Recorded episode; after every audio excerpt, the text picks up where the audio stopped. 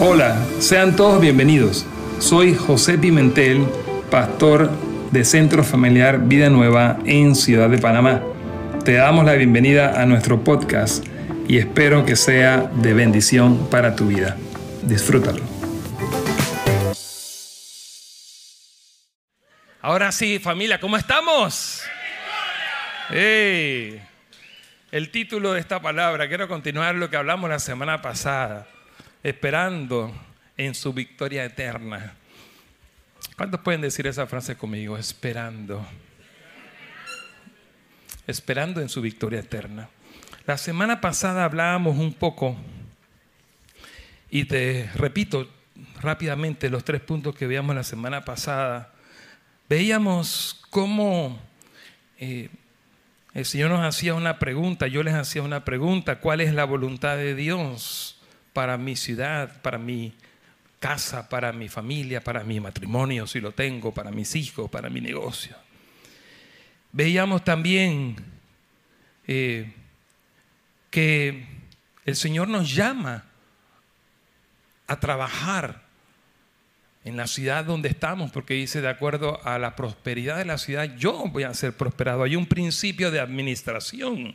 Hay un principio donde Dios nos está llamando a con lo que Él nos da, somos bendecidos para bendecir lo que Dios, lo que sea que Dios está haciendo en mí, tiene que empezar a verse.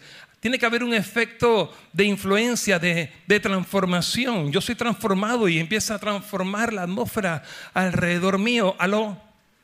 Porque no estamos aquí para, para, hacernos eh, asiduos o hacernos prosélitos de alguna religión. El cristianismo hola, está catalogado como una de las religiones del mundo, pero lo que Cristo vino a predicar no fue una religión, fue una vida real, fue un cambio de transformación. Él nos llamó a ser sal y luz en esta sociedad. Por eso que si tu vida no está cambiando, si tu casa no está cambiando, si tu matrimonio no está cambiando, revisa tu teología. Hola.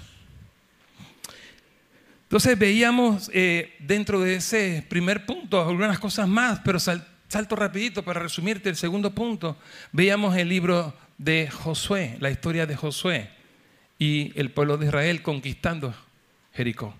Y veíamos el capítulo 6 de Josué y hablábamos de los siete días, pero hablábamos de los primeros seis días y le poníamos a ese título los seis días para trabajar en el silencio.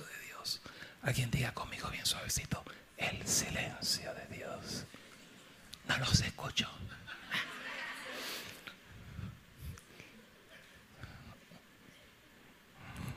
¿Te gusta mi chiste? No, yo sé. El silencio de Dios.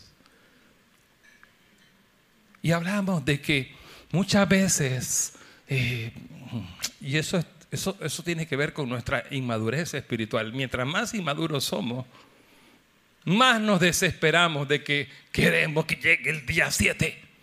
Y este ejemplo no lo ponía la semana pasada. Pero si usted tuviera que ir a cazar un fin de semana, vamos a poner un ejemplo hipotético.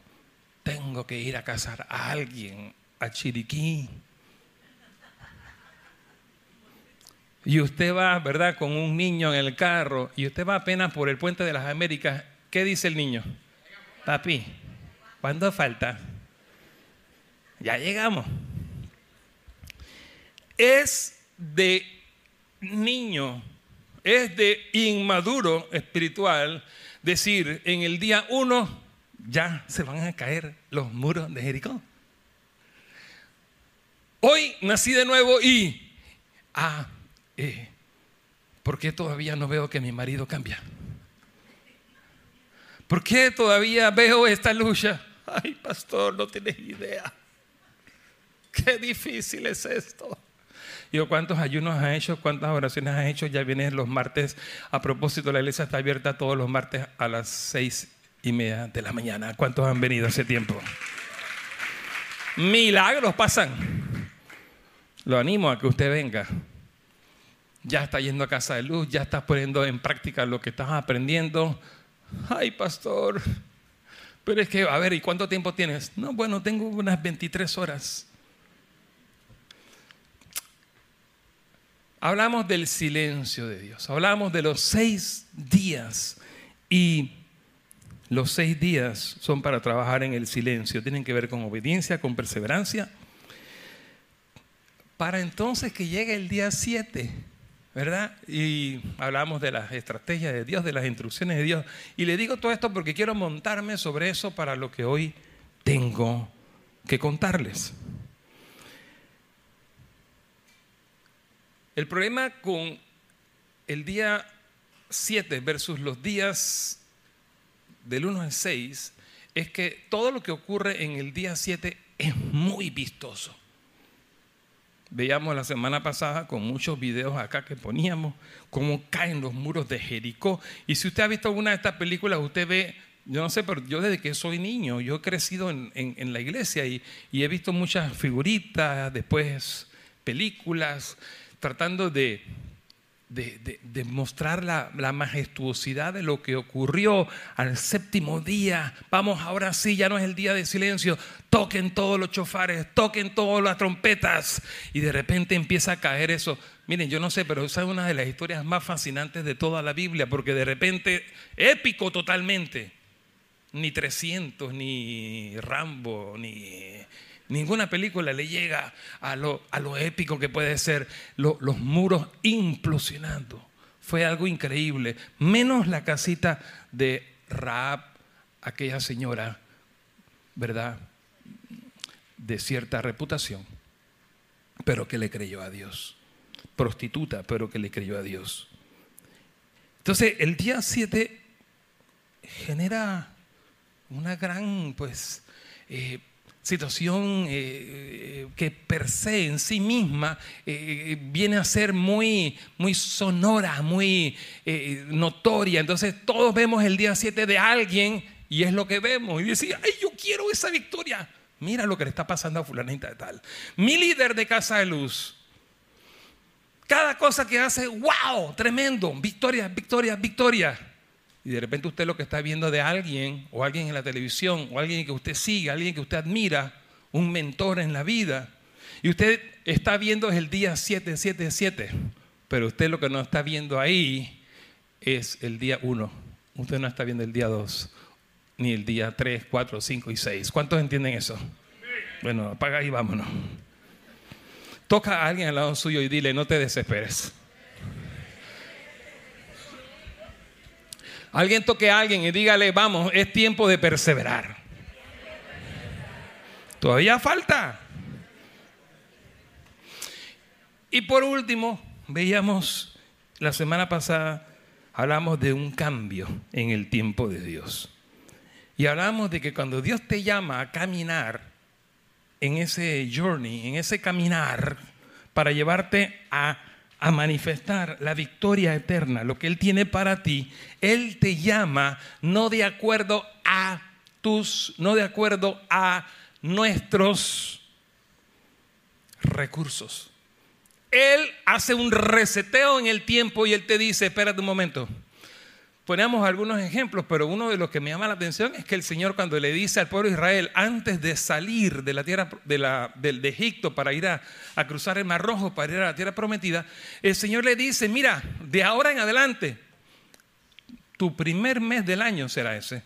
Vas a ver las cosas distintas. Vengo a hacer un reseteo. A partir de ahora, el primer mes del año para ti es este. No voy a reinsistir en ese punto. El punto es que el Señor resetea nuestros tiempos. Con ese punto explicábamos de que no es de acuerdo a nuestras fuerzas. Más adelante lo vemos. En Zacarías dice que no es por espada ni por ejército. El Señor dice, señores, si tú quieres hacer lo que yo quiero hacer en ti, si tú quieres dejarte que yo obre en ti, tienes que entender que las cosas ahora las vas a hacer diferentes. Tienes que aprender un lenguaje distinto. No es por vista, es bueno, volteese a alguien al lado suyo para poder predicar y dígalo. Recuerda que no es por vista. Recuerda que no es por vista. Vamos, es por fe. Ahora sí. ¿Cuántos están aquí? ¿Cuántos están listos para recibir la parte 2? Quiero que vayamos entonces a a mi punto uno de hoy. Ahí te resumí los tres puntos de la semana pasada. Mi punto número uno de hoy es ver cuál es el objetivo. El objetivo es ver la manifestación de la victoria de Cristo. Dios nos ha llamado a nosotros a, a, ver cómo se manifiesta lo que ya Él conquistó para nosotros en la cruz. Tú y yo estamos parados, estamos aquí, estamos sobre algo que ya fue conquistado para nosotros. Cuando Jesucristo muere, algunas de las cosas que suceden es que lanzó una expresión. Y él dice, señores, tetelestai. Él dice, señores, consumado es. Él dice, la deuda fue pagada. Él dice, todo fue hecho. La victoria eterna de Cristo. Y puede ser que usted en un área, usted no lo está viendo, pero ya posicionalmente usted lo tiene. ¿Cuántos saben eso? Si usted lo sabe, dígaselo a alguien al lado suyo que no se lo sabe. Dígale la victoria eterna de la cruz. Es algo que ya posicionalmente tengo. Quiero que veamos un ejemplo de lo que hablábamos de los seis días para la toma de Jericó, viendo ahora un poquito la vista muy por encima, muy rápido en la vida de uno de los mejores ejemplos que hay en toda la palabra, y es nada más y nada menos que el padre de la fe. Me refiero al patriarca Abraham. Mire lo que dice algunos títulos. Vamos a ir rápidamente, si me ayudan audiovisuales.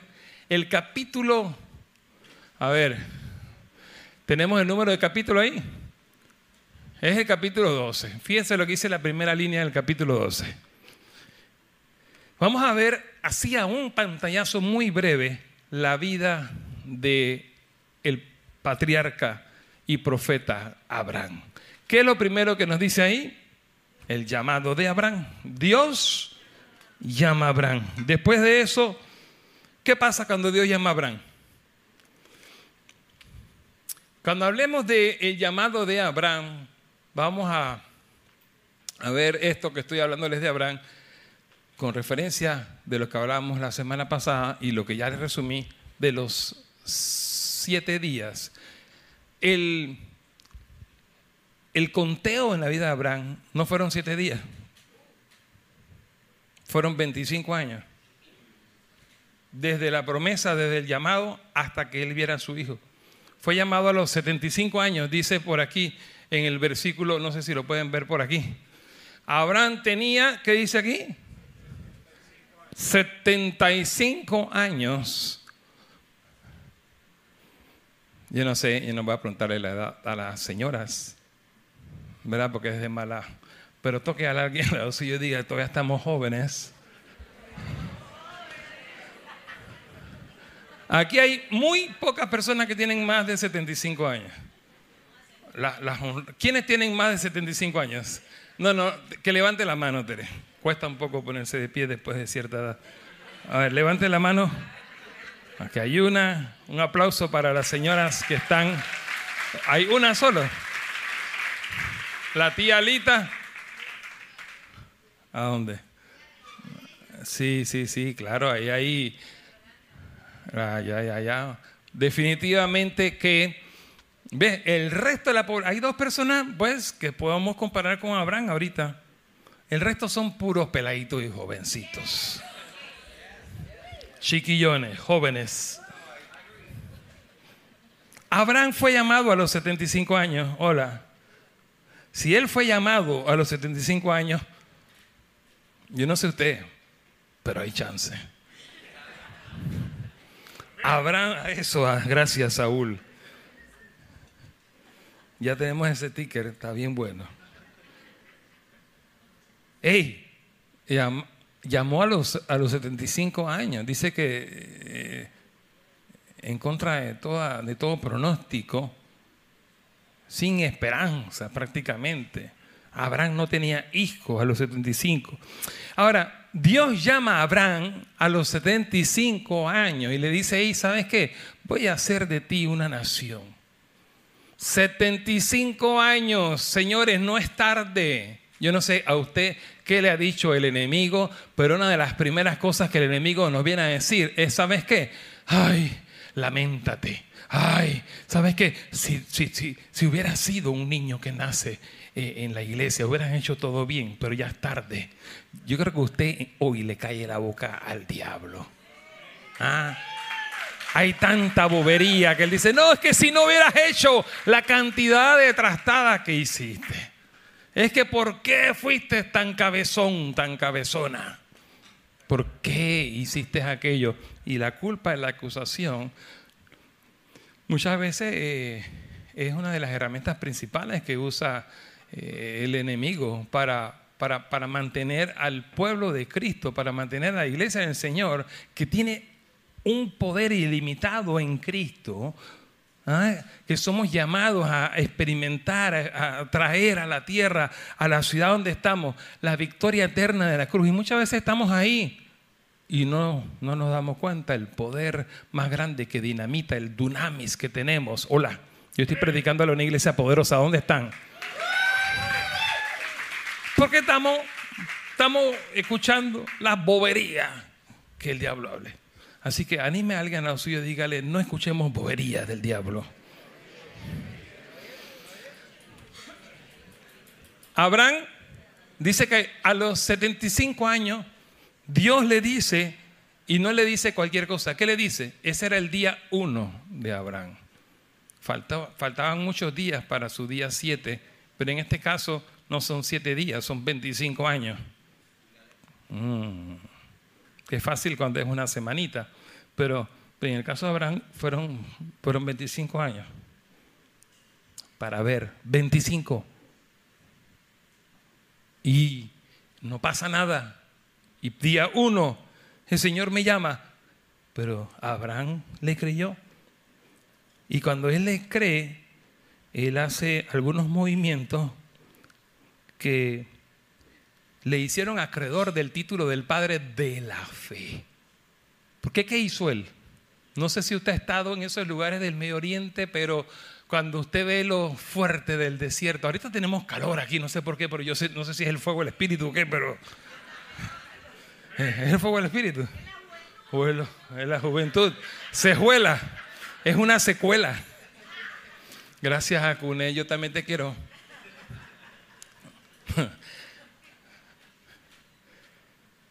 Cuando usted ha estado en esos países del Medio Oriente, en el desierto, ese sol que no hay ni una nube. Abraham estaba en Ur de los Caldeos, muy cerca a Kuwait, entre Kuwait e Irak. Ese sol allá, si usted no ha estado en esos países, Egipto, y Medio Oriente, y Jordania, y Dubái, mire, le cuento, esos, ese sol de esos lugares, yo no sé, pero es como está en HD. Es impresionante. Y Abraham en ese tiempo no había Emirates. Era Camellex. ¿Cómo era la cosa? Camellex Airlines.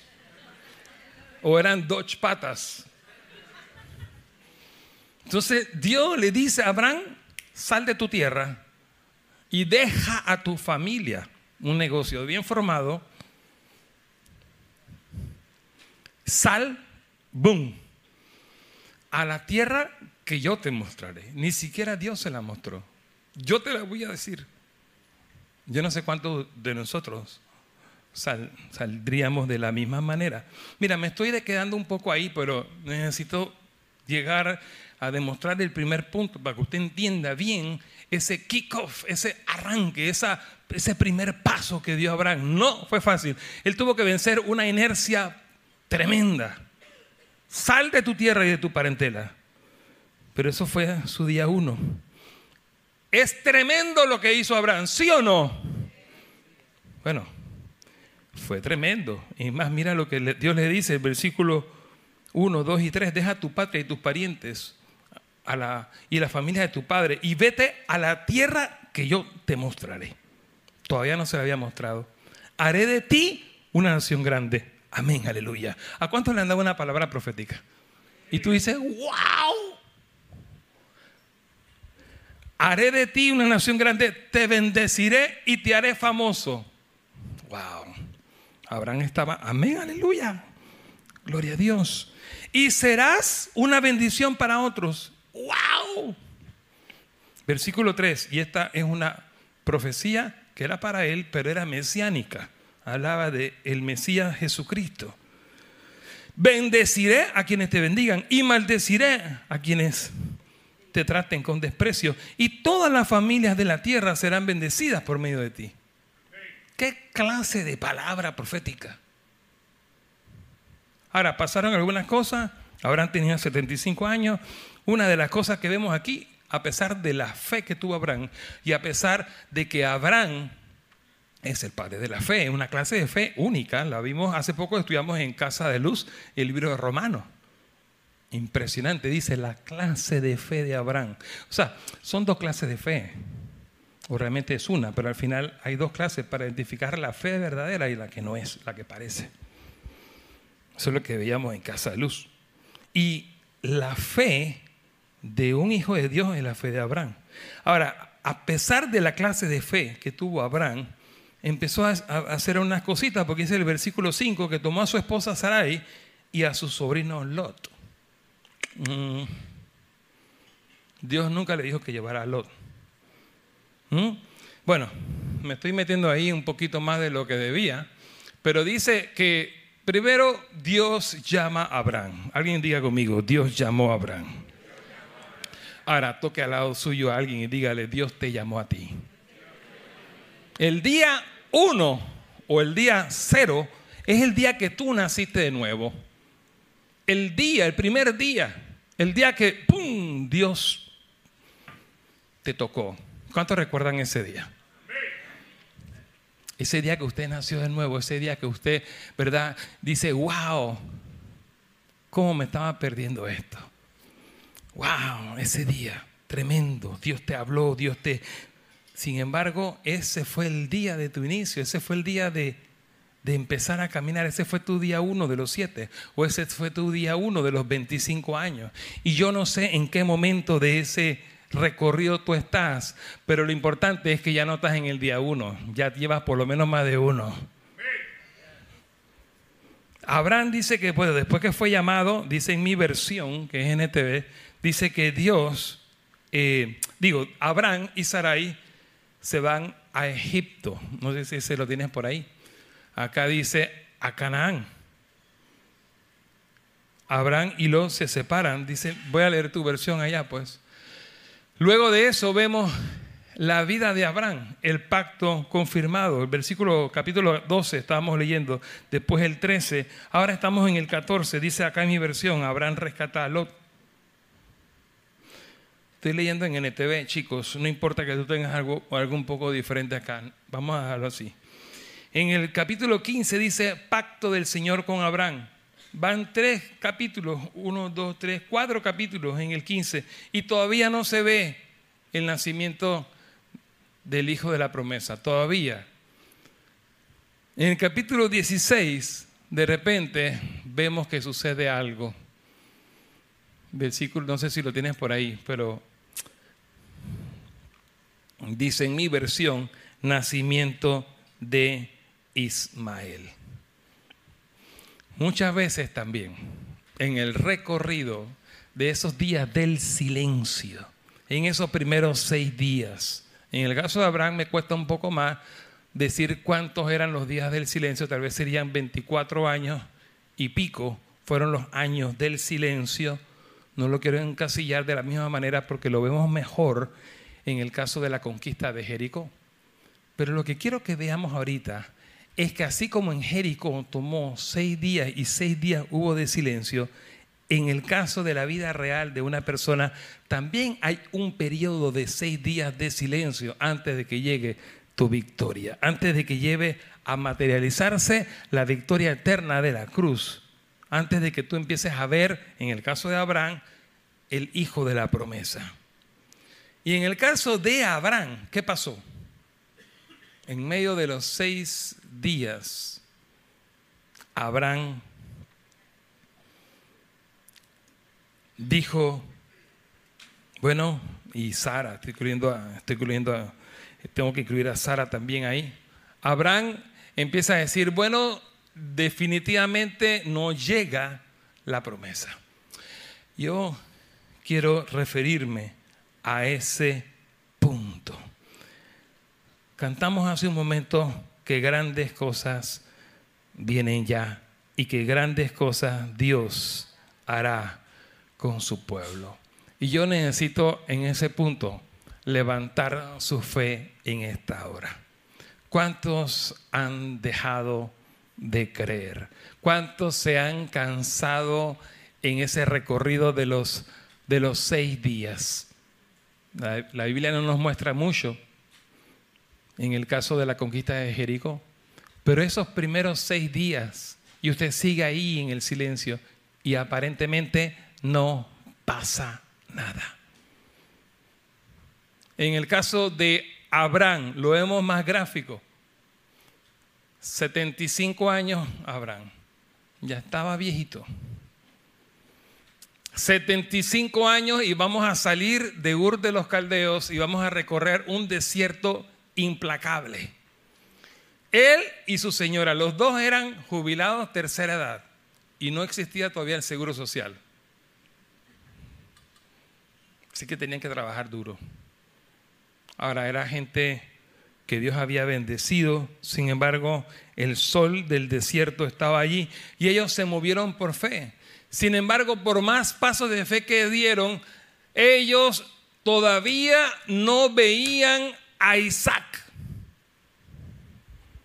¿En qué punto del recorrido te encuentras tú? ¿Y en qué punto de ese recorrido has empezado a escuchar otra voz como la que escuchó Abraham en el versículo, en el capítulo 16. Mire lo que sucedió. Versículo 16. Ahora sí, si puedes, quítame esa imagen y me pones por favor los versículos de lo que te voy a decir. Dice, ahora bien, el 16, eh, Génesis 16.1 en la versión NTV. Ahora bien, Sarai, la esposa de Abraham, no había, ¿qué cosa? dígalo bien fuerte conmigo, no había podido darle hijos. Léalo todo conmigo de nuevo. Necesito hacer una declaración con esto. Ahora bien, Sarai, la esposa de Abraham, no había podido darle hijos, pero, ¿qué cosa? Pero, ¿qué cosa? Pero, pero tenía una sierva. Y el hecho de que era egipcia, usted sabe a qué se refiere, ¿no? Eso no hace referencia a que no era de acuerdo a lo de Dios. Obviamente no hay ningún problema con una nación aquí en específico. Simplemente Egipto representa o puede representar en la Biblia, ¿verdad? Algo distinto a lo del pueblo de Dios. Vamos a tomarlo así para nuestra enseñanza en esta tarde. Entonces, Abraham, ya de una edad de más de 75, 75 plus, empezó a creerle a Dios o no empezó a creerle a Dios. ¿Usted ha estado creyendo a Dios o usted no ha estado creyéndole a Dios? Yo creo que aquí hay gente con mucha fe sincera, pero que todavía no está viendo su promesa. Yo quiero darte una palabra hoy. Mira lo que le pasó a Abraham. Abraham, a pesar de que todavía había dado tremendos pasos de fe, dice que su esposa no había podido darle hijos. Y hay muchos peros que vienen a la mente de nosotros en ese recorrido. En el caso de Abraham fue que su sierva, el pero era que su sierva egipcia era joven y aparentemente sí podía darle luz un hijo. Entonces Sarai, usted sabe el recorrido y todo lo que pasó, pero lo voy a leer rapidito. Entonces Sarai le dijo a Abraham, el Señor no me ha permitido tener hijos. Ve y acuéstate con mi sierva. Ahora, quizás así yo pueda tener hijos por medio de ella. Y Abraham, ni corto ni perezoso, aceptó la propuesta. Yo quiero levantar tu fe en esta hora, familia. Iglesia, ¿Qué clase de propuestas puedes estar aceptando o has estado aceptando que son propuestas que no vienen de Dios, sino que vienen de Egipto. Y que lo que vienen a hacer es a atrasarte en el proceso. Entonces Abraham aceptó. Entonces Sarai, la esposa de Abraham, tomó a Agar, la mujer egipcia, y se la entregó a Abraham como mujer. Y esto ocurrió 10 años después de que Abraham se estableció en la tierra de Egipto. Así que aproximadamente tenía que edad. 85 y pico. O sea que la cosa en vez de ir hacia adelante iba iba atrás. En las probabilidades humanas era menos probable que él tuviera un hijo a los 80 y qué? 85 y plus. Así que tuvo relaciones eh, sexuales con Agar, eso sí pudo, y ella quedó embarazada, también pudo. Algo que meditábamos en estos días es que lo que más fácil crece, lo que más fácil ocurre, muchas veces no es lo mejor. Si no, fíjense en el campo. ¿Qué es lo más difícil de tratar cuando usted está sembrando? Se le llama maleza. ¿Alguien sabe si alguien tiene un jardín o algo? Usted sabe cuando usted tiene cosas que dan árboles frutales, hortalizas o cosas, lo difícil que es cuidar una plantita buena que da frutos.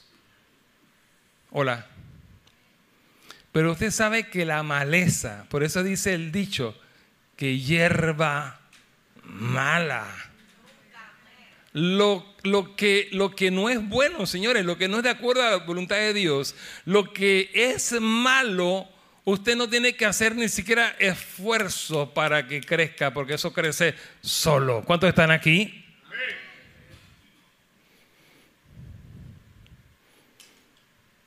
Bueno, en este punto necesito predicarte, necesito decirte ¿Qué has estado tú? Volteate a alguien al lado suyo y, y, levanta la mano de alguien y dile, mira, estamos en el recorrido del plan de Dios para nuestras vidas.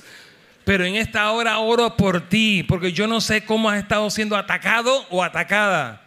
Yo no sé qué pensamientos vienen a tu mente o qué decisión estás a punto de tomar. Pero en esta hora, vamos, levante la mano de alguien, ahora sí, en victoria. Dígale algo profético, dígale, dígale, en esta hora yo oro por ti. En esta hora quiero declarar por ti que tu fe no falte. Vamos, que tu fe no te falle. Vamos, sigue poniendo la mirada, puesto los ojos en Jesús, el autor y consumador de la fe.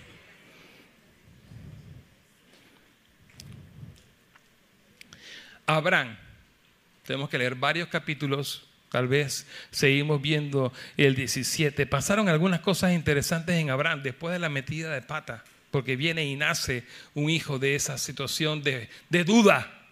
Y lo que quiero ministrarte es perseverar y no dudar. Perseverar en la fe y no dudar. Y te lo digo una tercera vez, es un llamado a perseverar y no dudar. Es hasta el capítulo 21 donde leemos en Génesis que nació Isaac. Y ya Abraham no tenía 75 años. Ahora tenía 100. Dice que tenía 100 años cuando nace su hijo. ¿Alguien aquí tiene 100 años?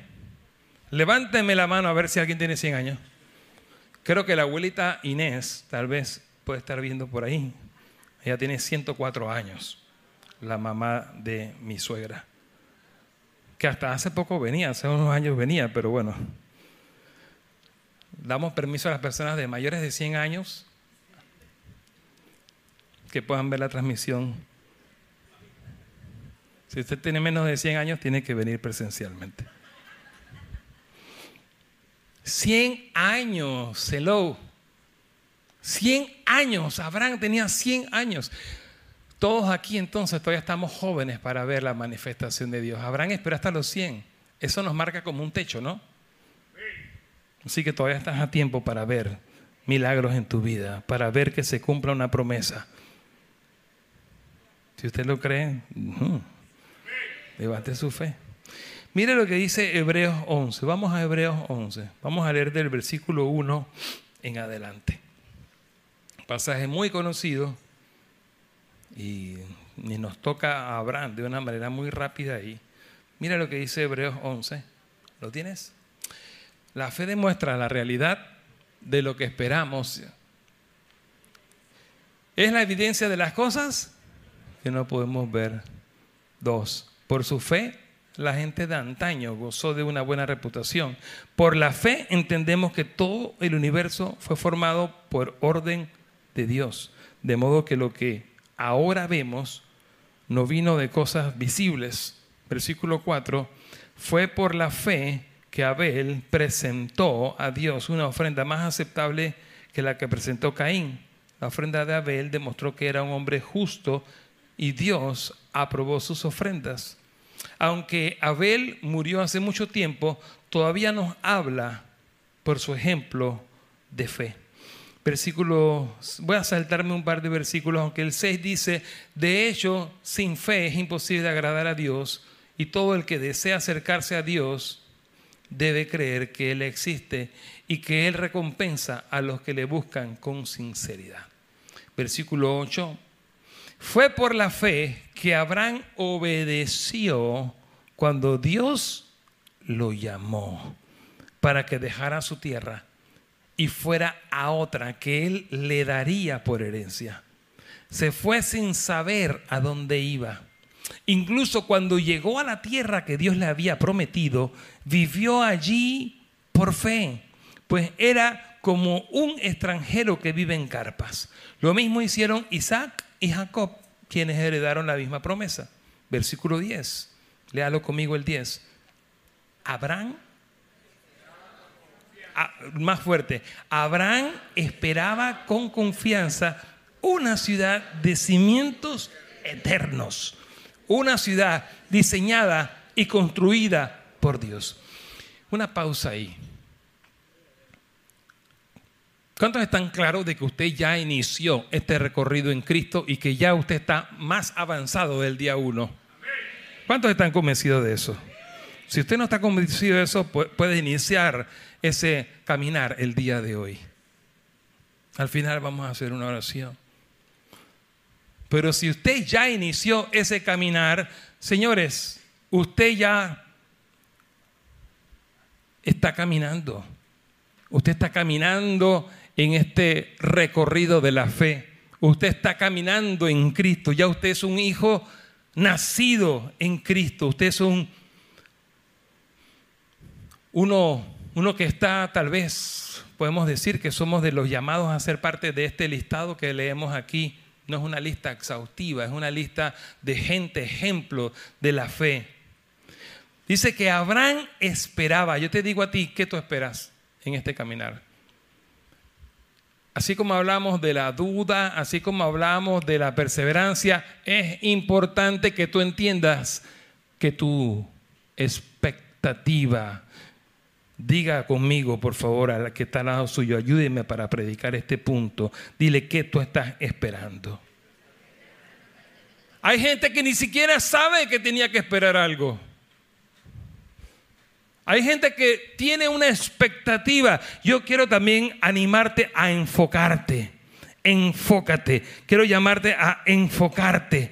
Enfócate. Dice, Abraham esperaba con confianza o con fe. Esta versión NTV lo cambia un poquito. Dice, Abraham esperaba con confianza una ciudad de cimientos, y ahí la clave es eternos. Una ciudad diseñada con Dios. Hace unos meses yo prediqué de este pasaje.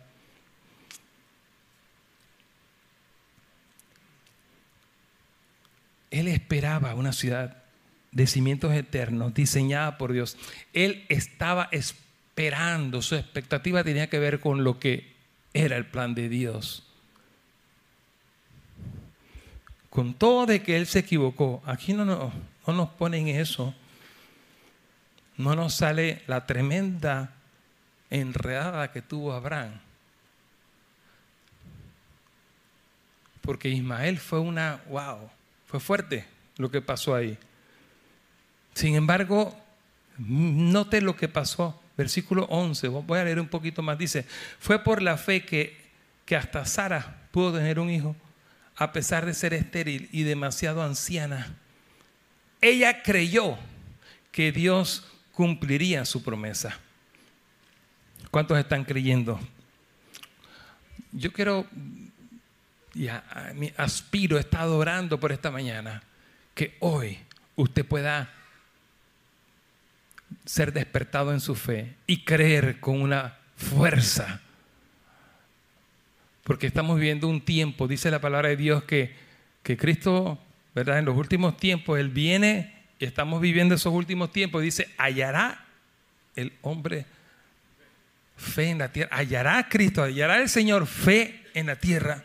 Yo estoy llorando por esta casa, yo estoy llorando por ti, yo estoy llorando por ustedes que están aquí escuchándonos en presencial, aquí en vivo, en la casa o el que no está viendo por la transmisión. Yo estoy orando, he estado orando para que esta palabra despierte en ti una intensidad en tu fe de que Dios va a cumplir lo que Él ha prometido. Porque Él no es hombre para mentir.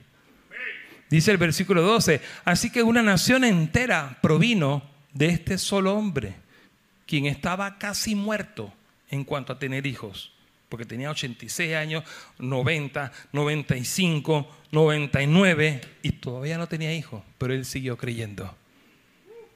Y la promesa llegó a los 100 y le llegó la promesa.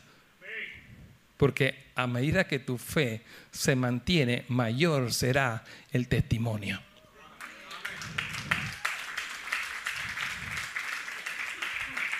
Y yo pretendo que esta palabra despierte algo en ti para evitar los Ismaeles.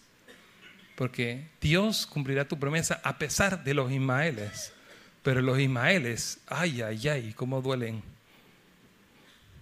¿Cómo duele tener un Ismael? Dios va a cumplir, Dios te va a llevar, sí, pero los Ismaeles es una piedra en el zapato muy dolorosa. El corazón de Abraham fue partido en dos, fue rasgado en dos.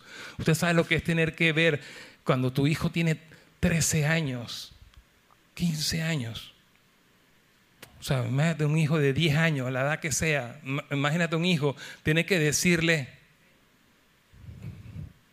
te tienes que ir. Yo, yo no sé, yo no quiero ver una cosa como esa. Yo no sé si yo podría seguir. Decirle a un hijo, vete, verlo que se vaya en un desierto y que se va a morir. Porque a eso fue que lo envió. Y fue por un milagro que, que Ismael no murió. Entonces toque a alguien a lo suyo y diga, el Señor quiere salvarnos. El Señor quiere guardarnos de los Ismaeles. El Señor quiere prevenir. Sigue creyendo. Y versículo 13, voy a leer un par de versículos más. Dice, todas estas personas murieron aún creyendo que lo que Dios había prometido. Y cuando aunque no lo recibieron lo prometido, lo vieron desde lejos y, aceptaron, y lo aceptaron con gusto. Coincidieron en que eran extranjeros y nómadas aquí en este mundo. Y es obvio que quienes se expresan así esperan tener su propio país. Si hubieran añorado el país del que salieron, o sea, Egipto, cuando habla de país habla de la promesa, habla de estar en Cristo, en lo que Cristo promete, no añorando su vieja vida, no añorando, no añorando Egipto, o sea, la vieja vida, es obvio que quienes se expresan así, ¿verdad? Si hubieran añorado el país del que salieron, bien podrían haber regresado. Sin embargo, buscaban un lugar mejor, una patria celestial. Por eso Dios no se avergüenza de ser llamado el Dios de ellos. Y yo quiero levantar tu fe en esta hora. Que usted sea este tipo de persona. Buscaban un lugar mejor. Yo estoy creyendo que Dios levanta en esta casa una gente de fe como no lo hay en esta ciudad.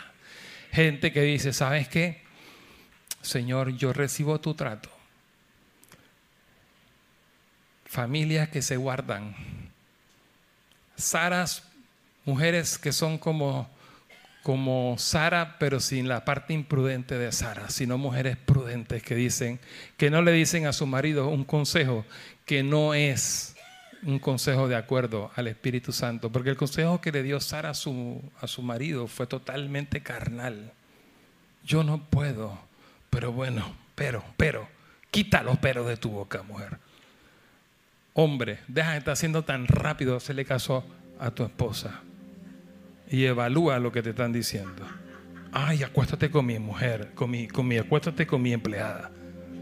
Ay, sí, sí, mami, sí, yo voy. Bien mandado, ¿no? Soquete. No sé si usted me capta lo que le quiero decir. Que Dios ponga orden en nuestro hogar. Oremos por el orden de Dios en nuestra casa. Casas llenas del Espíritu, casas guiadas por el Espíritu. No sé cuántos añoran eso. ¿Ah? Estoy hablándole de estar en el silencio. Espérese, espérese un momentito. Dice, fue por la fe que Abraham ofreció a Isaac en sacrificios cuando Dios lo puso a prueba. Hay momentos de prueba. A quien dice Abraham, quien había recibido las promesas de Dios, estuvo dispuesto a sacrificar a su único hijo, Isaac. Aun cuando Dios le había dicho, Isaac es el hijo mediante el cual procederán tus descendientes.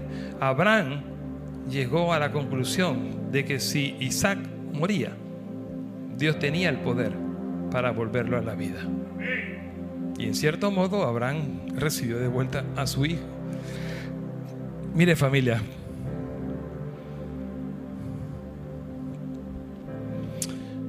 diga conmigo una fe como la de Abraham. Vamos, levante sus manos, diga conmigo, Señor, una fe como la de Abraham. Aún enséñanos, Señor, a aprender de los errores ajenos. Yo creo que esta generación está llamada a expresar la victoria de la cruz de una mejor manera que las generaciones de atrás. ¿Sabes por qué? Porque siempre las generaciones más avanzadas podemos aprender de los errores de las generaciones pasadas.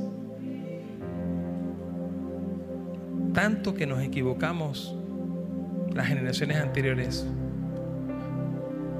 las honramos, pero aprendemos de los errores. Y mi último punto, un llamado a perseverar, insisto en eso, un llamado a esperar. ¿Cuál es tu expectativa? ¿Qué tú estás esperando? Yo quiero ministrar ese punto un poco profético ahí, declarar lo que el Espíritu Santo está hablando en las naciones. Hay un llamado único. Estamos viviendo un tiempo único. Usted sabe, acabamos de regresar hace una semana de un viaje de ver mucho del propósito de Dios para estos tiempos. Estuvimos en Egipto, estuvimos en el Medio Oriente, en Dubái, estuvimos en India y estuvimos en Turquía. Estuvimos viendo tremendas y cosas poderosas de Dios haciendo en las naciones. Estuvimos con las iglesias subterráneas, underground de Irán. Dios está haciendo lo que nosotros no nos damos cuenta tal vez que está haciendo. Él nunca ha dejado de hacer, nunca ha dejado de obrar. No nos engañemos. El mundo está listo para recibir al Mesías de vuelta. El mundo está listo para la venida de Cristo. Él está trabajando, Él está haciéndolo en las naciones. Por eso es importante que usted y yo estemos aquí en nuestra parte de nuestra trinchera, bien activados, haciendo lo que nos toca. Por eso es importante que usted se active. Un llamado a esperar. ¿Qué usted está esperando? ¿Qué usted está esperando que suceda? ¿Qué es lo que usted está esperando?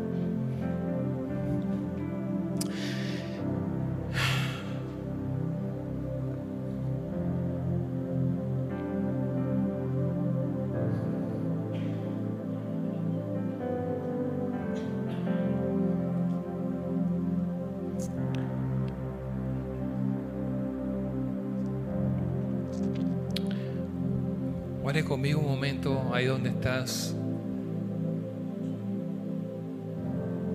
Ore ahí usted mismo, por usted mismo. Ore ahí donde está, y empieza a pedirle, Espíritu Santo, Espíritu Santo, háblame, Espíritu Santo, tócame, Espíritu Santo. Espíritu Santo, produce en mí, Espíritu Santo. Oh Señor, grandes cosas Dios hará, grandes cosas Dios hará. Grandes cosas Dios hará en esta ciudad. Grandes cosas Dios hará en este pueblo. Yo lo creo, yo lo creo. Yo te creo, Señor. Tú eres el Dios que nos ha llamado. Tú eres el Dios que nos dice, espera, espera. Llamado a esperar en tu victoria eterna. Padre, en esta hora nos levantamos en contra de todo aquello que viene a querer frenarnos, frenar el avance, frenar el avance.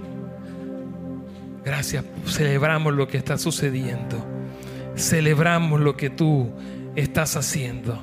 Celebramos, Señor, lo que te estás haciendo en las naciones, pero celebramos lo que estás haciendo en esta casa. Gracias, Señor.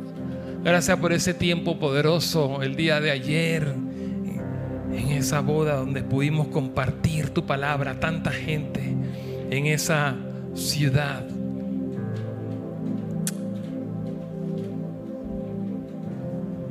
Espíritu de Dios, Espíritu de Dios, es un llamado a familias, es un llamado a matrimonios. Hay algo muy fuerte que yo siento de la semana pasada lo siento hoy nuevamente. Y es que tú tienes algo único para lo cual Dios quiere despertarte. Y despertarte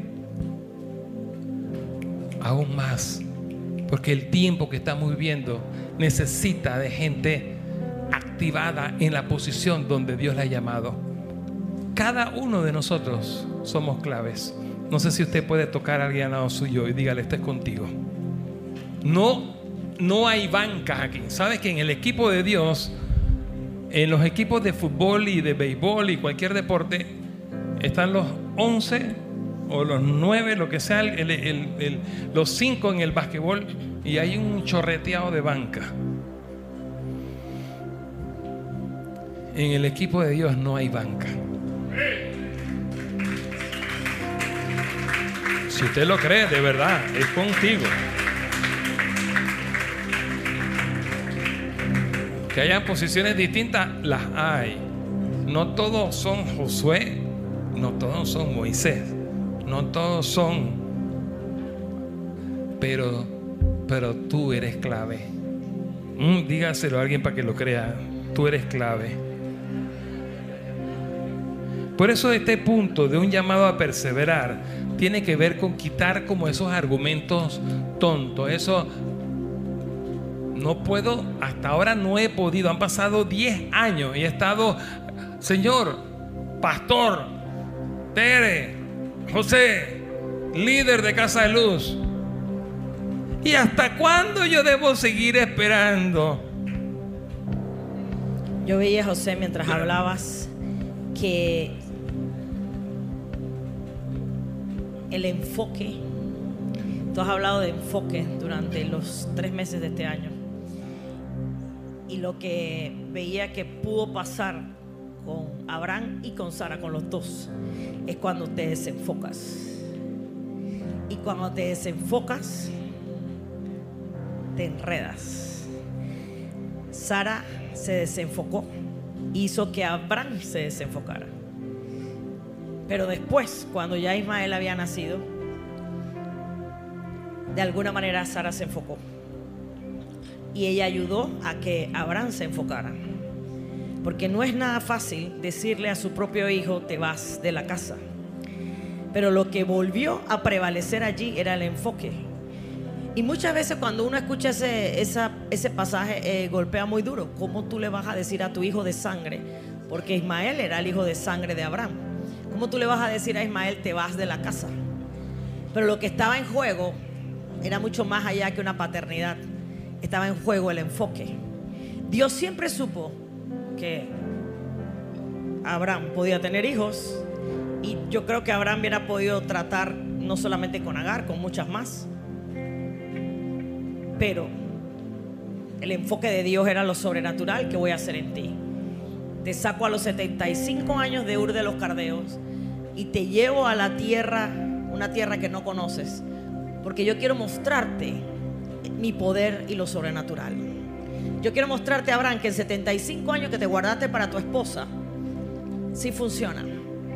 Porque yo creo, José, que una cosa que nos ayuda a ser lentos y nos saca de la línea es creer que Dios se equivocó y que Dios no es bueno.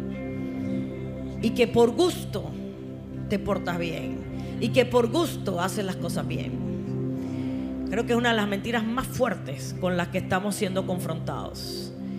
Y entonces eso hace como que por gusto, al punto de que para que una mujer le diga al hombre, oye, ¿sabes qué? Agarra tu esclava y acuéstate con ella. Es porque llegó un fastidio y un cansancio, un desespero de que por gusto lo he hecho bien. No permitas, ninguno de los que está aquí, que el enemigo te haga esa mentira. Natalia, no ha sido por gusto que te hayas portado bien. Sigue portándote bien. Juanjo, sigue portándote bien. Marta, sigue te portando bien.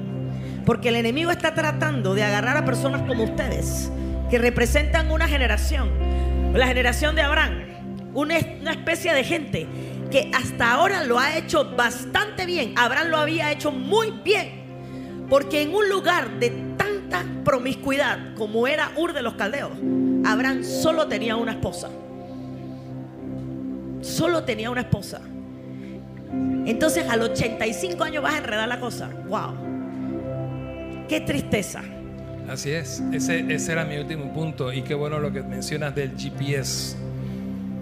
Porque si el GPS te marcó una ruta, usted no la cambia. Pero en el GPS del espíritu, muchas veces, no el GPS, nosotros recalculando. Decimos esto no sirve, recalculando. Por eso yo te invito a que te pongas de pie y escuchen mi tercer punto. Mi tercer punto, Hebreos 10:39, mire lo que dice. Quiero leerlo, pero levante la mano de alguien y declárelo en fe sobre alguien. ¿Qué dice Hebreos 10:39 en la Reina Valera? Dígalo conmigo, pero nosotros, ¿qué cosa? No somos de los que retroceden. Ahí retroceden es que nosotros no somos de los que alteramos el GPS de Dios. Vamos a evitar los Ismaeles. Vamos, dígalo, nosotros no somos de los que retroceden, sino de los que tienen fe para preservación del alma. Dígalo de nuevo, pero nosotros no somos de los que retroceden, sino una tercera vez, dígalo fuerte. para perdición, sino de los que tienen fe para preservación del alma. Cuando usted se sale del GPS de Dios, vienen los Ismaeles.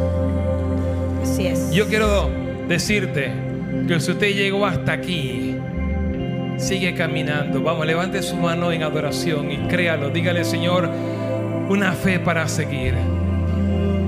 No sé si Marcelo está aquí. No te veo, Marcelo. Tu suegro está aquí. Yo siento una palabra para un pastor de Paraguay que nos acompaña hoy.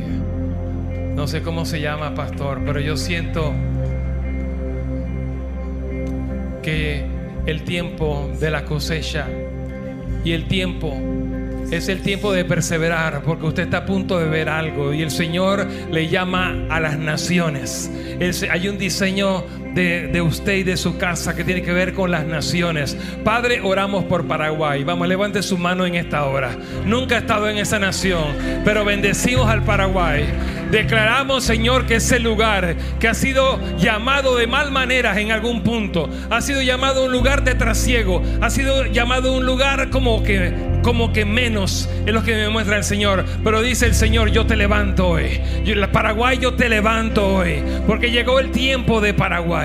Llegó el tiempo de cosecha para Paraguay. Veo gente de clases influyentes y altas llegando a conocer a Cristo a través de tu vida y de tu ministerio. Padre, oramos en el nombre de Jesús por el Paraguay y por este hombre de Dios que está aquí que representa, Señor, tu casa en ese lugar. Declaramos, Señor, vida y declaramos una unción de perseverancia sobre él, Señor. Y que no sueltes los guantes, con siervo, no sueltas los guantes, porque estás a punto de ver petróleo, por, por, usar un término, estás a punto de ver oro, estás a punto de ver almas, estás a punto de ver el poder de Dios. Vamos, alguien que le da alabanza al Rey. Oramos por Paraguay, lo bendecimos en el nombre de Jesús. No somos de los que retroceden. Levante la mano de alguien al lado suyo. Dígalo, no somos de los que retroceden. Ora un momento, ora por 30 segundos por alguien y que en esta hora se caiga toda cadena de mentira, toda cadena de duda. Yo quiero orar en contra de la duda y quiero levantar la perseverancia hoy aquí. Tere, tú fuiste una mujer que esperaste. Siete años esperaste. Yo no te puse un dedo encima. Tú tienes unción para la perseverancia. Yo quiero que tú declares algo sobre las leonas de esta casa. ¿Dónde están las leonas de esta casa? No las escucho. Así es. Padre, ayúdanos a ser enfocados. Ayúdanos a no perder el enfoque. Que toda mentira del enemigo que está tratando de sacudirnos para soltar un enfoque sea echada fuera en tu nombre, Jesús. Todo aquel que ya tiene siete Ismael, no se preocupe, Dios lo perdona, no se preocupe por eso. Esto no es para ser culpable a nadie por el pasado que ya pasó. Esto es para todos ustedes que están en la posición de Abraham. Y yo creo que todos aquí, en de, de alguna manera, estamos en la posición de Abraham de los 75 años. Todos estamos de alguna manera en una parte donde no nos hemos desenfocado hay algo que te, ha tenido hasta aquí en el enfoque. Tal vez has sido un excelente empresario y has hecho las cosas bien hasta este momento y la cosecha se ha visto a nivel monetario. Tal vez has hecho las cosas bien a nivel de la salud. Sí, sí, sí, Tal vez a nivel de educación. Tal vez a nivel de familia. Tal vez un poquito de todo. Y yo creo, José, que este, esta palabra que tú estás soltando hoy es para todos aquellos que de alguna manera, en algún punto en su vida, algo están haciendo bien. Y si algo no estás haciendo bien, pues muy simple, da la vuelta y empieza a hacerlo bien. Y ya está. Pero creo que la palabra es para una casa que ha sido fiel. Porque esta es una casa de gente muy fiel. Aquí hay una gran parte de gente que tiene más de 5 años con nosotros. Aquí hay un grupo de gente que tiene 10, 15, 20 años. Si tú tienes menos de ese tiempo, bienvenido. No pasa nada. Pero yo le estoy soltando una palabra a gente que tiene rato permaneciendo en algo. Y que creo que está a punto de hacer lo que hizo Sara. O a punto de hacer lo que hizo Abraham. No lo hagas. Esta palabra es para ti. No lo hagas. Porque te vas a arrepentir. Y aunque el Señor te va a perdonar, vas a tener que cargar con Ismael de por vida. Y hay cosas que no valen la pena para que tú cargues con ningún Ismael de por vida. Así que, Señor, en este momento, ayúdanos a seguir esperando, a seguir confiando en ti y a no permitir que la vista nos enrede por los apetitos de la carne que para nada aprovechan cuando no son guiados por tu Espíritu Santo. Ayuda a esta casa a seguir creyendo, a seguir confiando y a seguir viendo en el Espíritu. Porque hasta aquí nos has traído. Producto de la confianza que tuvimos. Gracias por Jorge y Yolanda porque vieron cuando casi nadie veía nada. Pero también te agradezco, Señor, por los Paradas, por los Holguín, por los Tribaldos, Señor, por muchos más, por los González, por gente que creyó y que hoy podemos ver algo y sigo creyendo, Señor. Y sigo orando por todos los que vinieron después. Porque un día veremos el triple de lo que estamos viendo hoy. Y no solamente en Panamá, sino en las naciones de la tierra. Ayúdanos a seguir enfocados para seguir viendo mucho, mucho más. Ángeles, vas a ver. Vas a ver una cosecha en España. Vas a ver una cosecha en España. Vas a ver una cosecha en España. Y muchos verán donde no se imaginaron que iban a ver una cosecha. Producto de la fidelidad. Producto de la fidelidad. Producto de la confianza.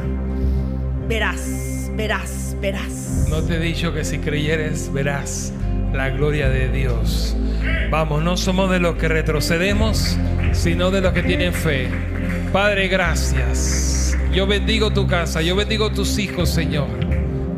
Yo te pido que cada cosa que se ha estado peleando, se ha estado por conquistar, Señor. Gracias porque tú, Señor, animas mi corazón en esta hora. Yo puedo ver, como decía mi esposa, una casa en victoria, en tu victoria. Gracias, Señor. No sé si usted puede decir gracias, amén. Usted puede decir, Señor, lo que, estoy, lo que está cayendo sobre mí, lo que estoy recibiendo, lo que estoy creyendo, lo que estoy decidiendo. Gracias, Señor. Gracias, Señor. Gracias, Señor. Denle un fuerte aplauso a Dios si, si usted está recibiendo. Vamos a adorar a Dios con esa canción que adoramos hace un momento. Vamos a adorar al Señor con fuerzas en esta hora.